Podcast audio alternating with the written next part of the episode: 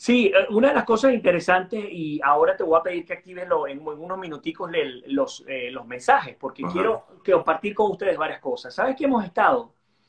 En las últimas semanas, Sergio, hemos visto muchos casos de violencia doméstica eh, acá en los Estados Unidos. Cuando me ha tocado revisar y comparar las cifras con América Latina, no hay diferencia. La violencia doméstica pasa en todas partes del mundo. Y la violencia doméstica arranca desde la, digamos, la psicológica con maltrato verbal hasta la peor, cuando mueren las personas. Sergio, a, cada día, para ponerte un ejemplo, diariamente, solo en Florida, se reciben más de 19 mil llamadas a causa de violencia doméstica. Más de 19 mil llamadas. Unas se procesan, otras no llegan, afortunadamente no llegan a, peores eh, circunstancias. Más de 100 mil denuncias concretas van a parar a la policía. Más de 60 mil personas van a parar a la cárcel. Y ojo, tengo mucha gente querida venezolana que ha parado en la cárcel por violencia doméstica, por no conocer tampoco el sistema acá en Estados Unidos. Eh, yo creo que te comenté, no sé si lo hice en público, hace tres semanas atrás entrevisté a un hombre, su mujer la habían asesinado 22 años tenía ella. Yo lo comenté aquí, ¿verdad? Ok. Cuando lo entrevistaba, algunas cosas me parecían un poco sospechosas. Finalmente el hombre fue el que, el que orquestó todo el asesinato. Ese que tenía enfrente era el asesino de su esposa. Em, después tuve oportunidad de ver otros casos de violencia doméstica y ayer entrevisté y saqué al aire a una mujer que tenía a su pareja y cuando comenzó a golpearla y a agredirla, ella trató de llamar al 911, la sacó al, al, garaje de su, de, su, casa y la golpeó tan, tan fuerte que ella despertó en un hospital. Dios. Quedó totalmente destruida. Y no se atrevió a denunciar porque el hombre se había quedado con su hija y no se imaginaba que iba a ocurrir con su hija, ¿no? Entonces hay una campaña que tienen acá en el centro de la Florida que está arrancando esta semana que se llama No al Silencio una de las personas que lidera esta campaña, ella incluso fue prostituta, fue víctima de trata eh, de tráfico humano, ella pasó más de 20 años en la prostitución, tenía el, jefe que la, que la golpeaba, que la ultrajaba, etc. Y ella no lograba salir de eso. Finalmente logró salir y montó esta organización que ya tiene muchos años acá en la Bahía de Tampa.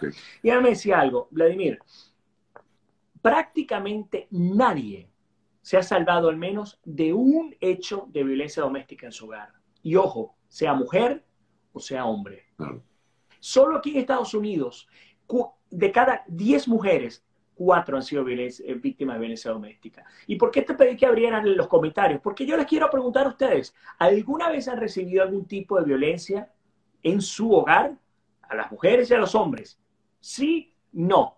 Y seamos sinceros, porque definitivamente es un problema que está costando vidas. Por ejemplo, de los casos mortales de violencia doméstica, Sergio, el 49% se cometen con armas de fuego.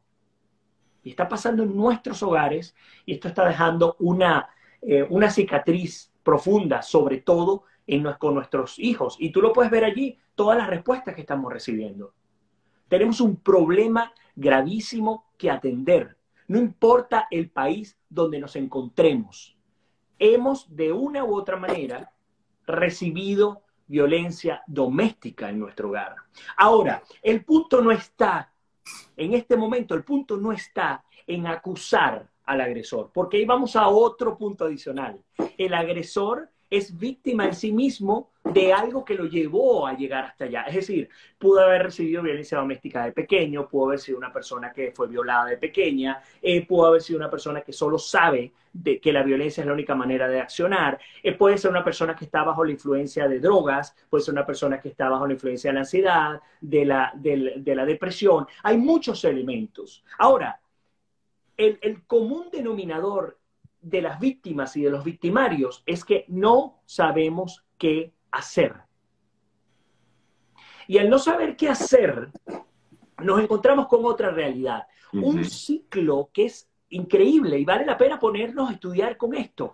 Eh, hay un ciclo que habla del ciclo de violencia doméstica, donde ocurre el pico, donde ocurre la agresión, Después de la agresión que viene, el llanto, el dolor, después del llanto, el dolor que viene, el arrepentimiento, después del arrepentimiento viene el perdón, después del perdón viene una especie de luna de miel, claro. cuando todo está bien y no va a pasar más, pero después de la luna de miel que viene, otro episodio de violencia doméstica. Eh, el, tema está, miren que muchas veces sí, puede que se denuncie, pero el temor está en que pasa todo esto que acabas de comentar que pase por todo ese proceso y después dice, bueno, no importa, eso ya pasó, vamos a seguir adelante para mantener la relación o para mantener la familia. Eh, ¿Cuántas cosas no, pasan dentro de un hogar? Para no quedarme en la calle, Sergio. es uno de los elementos más comunes que existen. ¿Qué voy a hacer yo con mis hijos en la calle? ¿A dónde me voy a ir? ¿Cuáles van a ser las consecuencias? Ahora, no se trata solamente de denunciar. El, el principal problema es que no buscamos ayuda. Hay cualquier cantidad de organizaciones sin fines de lucro en los distintos países de nuestro continente que están habilitadas para hacer consejería matrimonial con hijos. Y no los utilizamos incluso por pena. Mira, una de las personas que entrevistaba me decía, esto pasa, y ustedes saben, cuando, cuando tuvimos aquel problema del chico que denunciamos, que es venezolano y que está con el tema de la, de la droga, ¿no? Que me decían, ¿cómo tú lo vas a hacer porque vas a impulsar xenofobia? Bueno, yo les voy a contar esto. Yo soy cristiano y siempre lo he dicho, ¿cierto? Me contaba esta persona que en las iglesias es uno de los lugares donde se vive este hecho, estos hechos de violencia doméstica y donde menos se denuncian. Incluso me dijo esta persona, y no se denuncian porque, y así me dijo esta persona, es que hay que mantener el, el testimonio a mi esposo. ¿A dónde voy? Hay miedo, hay culpa incluso de la víctima, del victimario, hay culpa en el victim, perdón, se me va, hay culpa en la víctima.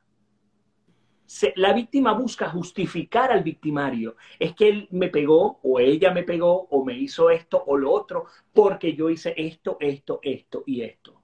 Entonces, en esa culpa, para tratar de entender y de aceptar lo que me pasó, lo excuso o la excuso de lo que me hizo y estoy tratando de excusarme a mí. Y trato de mantenerlo tan cerrado que eh, afortunadamente en la mayoría de los casos no llega hasta la muerte, pero en otros casos ya no hay otra opción hasta que finalmente te matan. Sí. Porque ocurre con muchísima frecuencia. Yo les puedo poner un ejemplo. Nada más aquí en Florida mueren anualmente 220 personas a causa de violencia doméstica. Tan sencillo como eso. pero, a ver, Vladimir, claro, efectivamente uno piensa, bueno, lo más recomendable es inmediatamente hacer una denuncia, presentar una denuncia. Eh, em, si no es eso, ¿qué otra cosa puede hacer la persona? Abandonar el hogar, abandonar a la persona que te está eh, atacando. Los expertos dicen que hay unas banderas rojas que uno debe tener bien claras. Es decir, hasta dónde se llega, porque lo que ocurre con las parejas, y ojo, yo no soy terapeuta, yo no soy psicólogo, yo no soy psiquiatra, yo no estoy hablando de la experticia, estoy hablando con un periodista que le ha tocado investigar el tema. Hay unas banderas que dicen los psicólogos que uno debe tener claras. Por ejemplo, eh, un golpe en la cara, eh, un, un, empujón, etcétera, por decir algo. ¿okay? Esas banderas, una vez que se pasan, es difícil volver atrás y no volverlas a, a pasar. Porque ya tú, si tú lo pasaste y no ocurrió nada, pues insisto, en algún momento de crisis va a volver a ocurrir. Hay estrategias, por ejemplo, una de ellas que recomiendan mucho, si tú estás en un momento acalorado de discusión, de pelea con tu pareja, tómate un tiempo y pide, hey, dame cinco minutos, dame diez minutos, vete a caminar, espera, cálmate, relájate y regresa, por ejemplo. Hay herramientas que uno puede cometer. Y cierto que alguien comentaba por allí que es falso que en algunos casos la ayuda no es efectiva, cierto lo que ocurre allí, y, yo entiendo, a veces uno se frustra porque a veces incluso con la ayuda no resuelves el problema. Cuando ni siquiera con la ayuda resuelves el problema, tienes dos opciones, o tienes tres. La primera, te vas de la casa. Claro. Sencillamente te vas, si tú no quieres llegar a otros niveles, te vas de la casa o pides que la persona se vaya de la casa.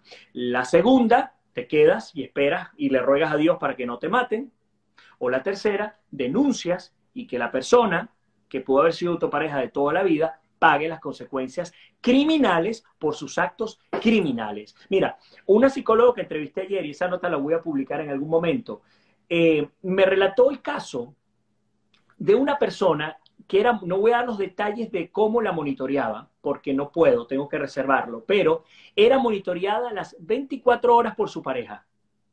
Esa persona lo que decía, lo que hacía, lo que fuera, todo quedaba registrado por su pareja. Díganme ustedes si eso no es violencia doméstica. Totalmente, claro. Aunque no haya una violencia directa, y, o sea, una violación a tu libertad, a tu, a tu, a tu ser completamente y comienzas otro tipo de, problemas psicológicos que creas a partir de esto. Eh, modificas tu personalidad, dejas de hablar lo que solías hablar, eh, te, reprimes, hay muchos elementos. Entonces, ¿por qué, ¿por qué traigo esto? Uno, porque estamos muy cerca del mes de la concienciación sobre la violencia doméstica. Y número dos, porque en momentos de crisis, y este es uno a mi modo de ver, uno de ellos, acá y fuera del país, como sea, somos vulnerables y tenemos que tener mucho cuidado con esa vulnerabilidad. Busquemos ayuda. Incluso les doy este consejo. Si ustedes quieren, pueden comenzar esa ayuda a título personal. Porque a veces uno dice, busco la ayuda. Bueno, yo voy a buscar la ayuda para Sergio porque es Sergio el que, el, que está cometiendo la violencia. No, la puedes buscar tú para ti. Para buscar herramientas de cómo ser más asertivo o asertiva para que esa violencia no se vuelva a aparecer en casa y luego involucras a, tu, a tus familiares, porque también ocurre que la persona tiene que dejarse, que tiene que querer dejarse ayudar. Entonces, eh, es un elemento que particularmente me preocupó mucho ayer, Sergio, que, además ha estado bastante sentido en las últimas 48 horas por, por muchas cosas ¿no? que, que ocurren alrededor. Y en un momento en el que estamos tan contaminados por tanta porquería que hay afuera, por unas redes sociales que nos invitan al odio, a tratar a las mujeres como, como un trapo sucio, eh, al pensar que el valor de la familia no es el valor que teníamos nosotros cuando éramos niños. En esos momentos nosotros tenemos que ser lo suficientemente inteligentes, a mi modo de ver, aferrarnos a Dios. El que no cree en Dios, esa es su decisión yo creo que esa es la, mayor respuesta a todo este problema, ¿no? Eh, aferrarnos a Dios.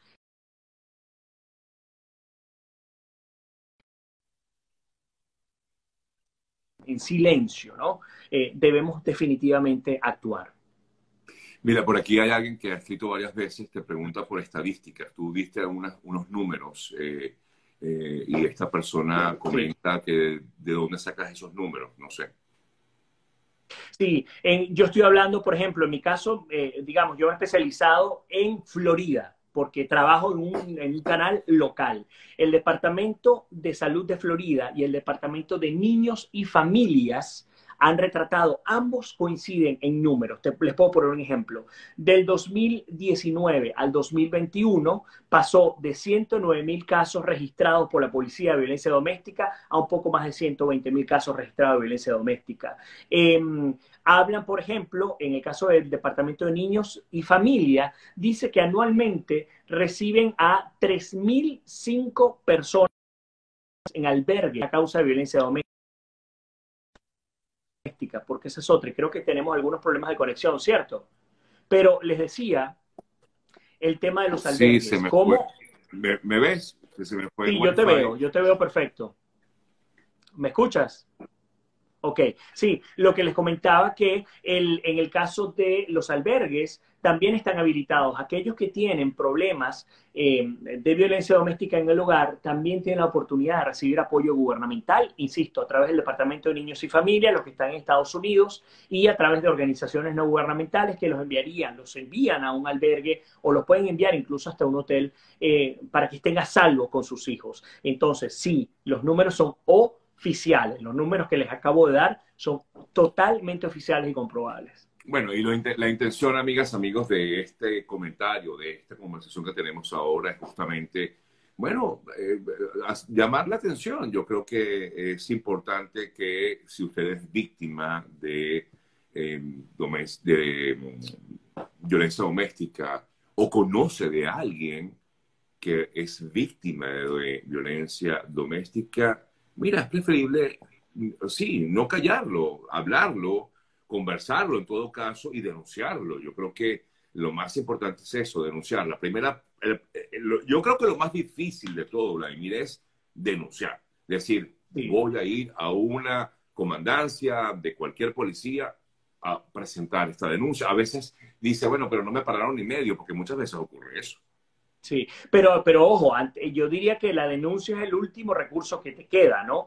Eh, el, primer recurso tiene que ver con la ayuda, no te quedes solo o sola. O sea, no te puedes, en tu caso, si tú eres una madre, eh, eh, estás casada y estás recibiendo o apenas estás arrancando con esta circunstancia, bueno, no te quedes sola porque no tienes las herramientas. El peor error que cometemos los padres, y lo digo como, como hombre, como, como esposo y como padre, es creer que sé lo que tengo que hacer. Y por desconocimiento, pues también he tenido problemas de este tipo. Entonces tenemos que entender que necesitamos buscar ayuda profesional. Entonces busquen esa ayuda. Ahora, pero si tú buscas la ayuda y te dan las herramientas y tu pareja quiere compartir, quiere, quiere eh, apoyar, y a veces no es pareja, ojo, a veces la violencia doméstica viene de los hijos también. También. Cuidado, porque aquí viene, la violencia doméstica viene por todos lados. Ahora, ¿qué quiere colaborar? Perfecto. Ah, pero es que ese miembro de la familia definitivamente ni siquiera con ayuda eh, hizo nada y bueno, destruyó el hogar. Bueno, entonces a ti te va a tocar responsablemente eh, denunciar y hacer a esa persona, a su vez, responsable de sus actos. Porque si no, ¿hasta dónde se llega? Porque aquí llegamos a otro punto, hasta dónde se llega el límite. No solamente que tu seguridad física, emocional, espiritual está en riesgo, sino que esa persona no va a parar, esa persona va a seguir. ¿Y, y qué vamos a hacer? ¿Me explico? Entonces tenemos que estar muy, muy atentos a las señales e insisto, buscar ayuda profesional. En los que viven en Estados Unidos, les voy a decir algo. Digo los que viven en Estados Unidos porque no conozco cómo maneja el sistema de, se maneja el sistema de salud en otros países. En Europa es igual o mejor. Uno tiene de manera gratuita, incluido en su seguro médico, consultoría psicológica y psiquiátrica gratuita. Y esa consultoría no es que ahora tengo que ir dos horas y media para ver y esperar al médico. No, ahora las consultorías son hasta por Zoom. Entonces, aprovechen los recursos que tienen a la mano. No es gastar más, está incluso incluido. Aprovechen esos recursos y lleguen a esas personas para que puedan conseguir ayuda, para que sus hogares se mantengan en pie, para que puedan mejorar, para que se acerquen más a Dios, por supuesto, como siempre lo digo, pero también para que avancen y que sus hijos crezcan como tienen que crecer. Y, no, y no, no, no se aguanten esto, de verdad. No tienen por qué soportar este tipo de situaciones. Yo creo que es la recomendación que yo puedo hacer eh, como, como ser humano, porque gracias a Dios no he tenido ningún caso similar, o por lo menos que yo sepa. Pero sí, no, no se queden calladas o callados, pero yo creo que básicamente la mujer es la principal víctima no se queden calladas y hablen, exprésense, digan, eh, conversen con un psicólogo y, bueno, si tienen que llegar a la denuncia, lleguen, lleguen hasta la denuncia. y te voy a poner este ejemplo rápido porque es muy tarde. ¿Ustedes se acuerdan del caso de Gaby Petiro y Brian Laundry? Claro, claro, Ok, estos niños en, el desierto de Mojave eh, los detuvo la policía porque unas personas vieron que Brian estaba golpeando a, a, a Gaby Petiro. Cuando la policía los detuvo, ellos creyeron de buena fe que los niños estarían a salvo, que no serían un peligro uno al otro, que fue un momento mm, complicado, y los dejaron solamente separados unas horas y después permitieron que se unieran. Hoy los dos están muertos. Así es. Entonces tomemos en serio, el más mínimo golpe, tomemos en serio lo que pasa en nuestro hogar.